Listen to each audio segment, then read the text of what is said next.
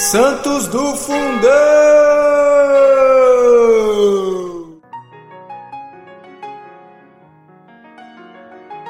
Eu também quero ir a Tonquim e ser mártir. Tal exclamação partiu um dia de um menino doce, amável e alegre, porém firme, resoluto e positivo. Hoje, no dia 2 de fevereiro, falaremos sobre o bem-aventurado João Teófano Venardi, filho de uma família cristã, honesta e pobre. Ele nasceu em 21 de novembro de 1829. Pastoreava o rebanho do pai, que matutava em como poderia fazê-lo estudar se os recursos eram bem minguados.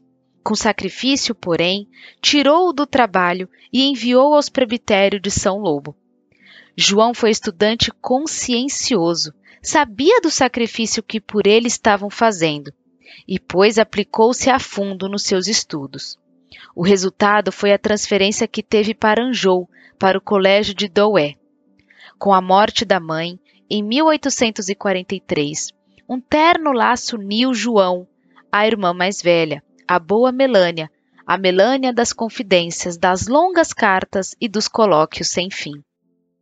Quando no grande seminário de Poitiers o pensamento de se fazer missionário principiou a se cristalizar, e durante as férias que seguiram, sua ordenação nas ordens menores referiu à irmã a, a vocação.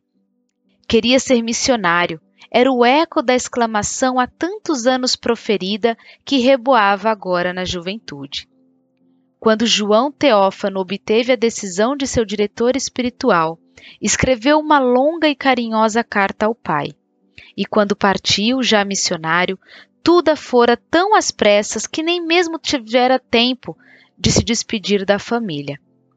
Em 23 de setembro de 1852, o, celo, o zeloso servidor de Jesus Cristo embarca, embarcava em Antuérpia. Chegado a Hong Kong, pôs-se alegremente a estudar o chinês. Chegou, afinal, o dia em que se viu no sonhado Tonquim, na missão. Ali esperava-o uma surpresa. Revia depois de muitos anos um colega de outrora, Toruel. Ia participar para o, ia principiar para o doce, amável e alegre pastorzinho de outros tempos, a vida dolorosa. Depois de vários anos de missão, João Teófano foi preso por um dos chefes de cantões. Era em 1860 e o ardoroso missionário estava tão somente com 31 anos de idade. Encerrado numa, numa jaula de bambu, lá se foi o bravo soldado de Cristo, levado para o tribunal de Anã. Condenado à morte, somente em 1861 os mandarins deram ordens para a execução. Nesse meio tempo, de novembro de 60 a fevereiro de 61, João escreveu cartas admiráveis à família, sofrendo com heroísmo. Levado ao lugar do suplício, do suplício ele foi decapitado. E a cabeça, num salto, mergulhou-o no rio que corria a poucos metros e desapareceu. O corpo foi sepultado no local mesmo do suplício, e a cabeça, dias depois, isto é, a 15 do mesmo mês, foi encontrada quatro léguas afastadas.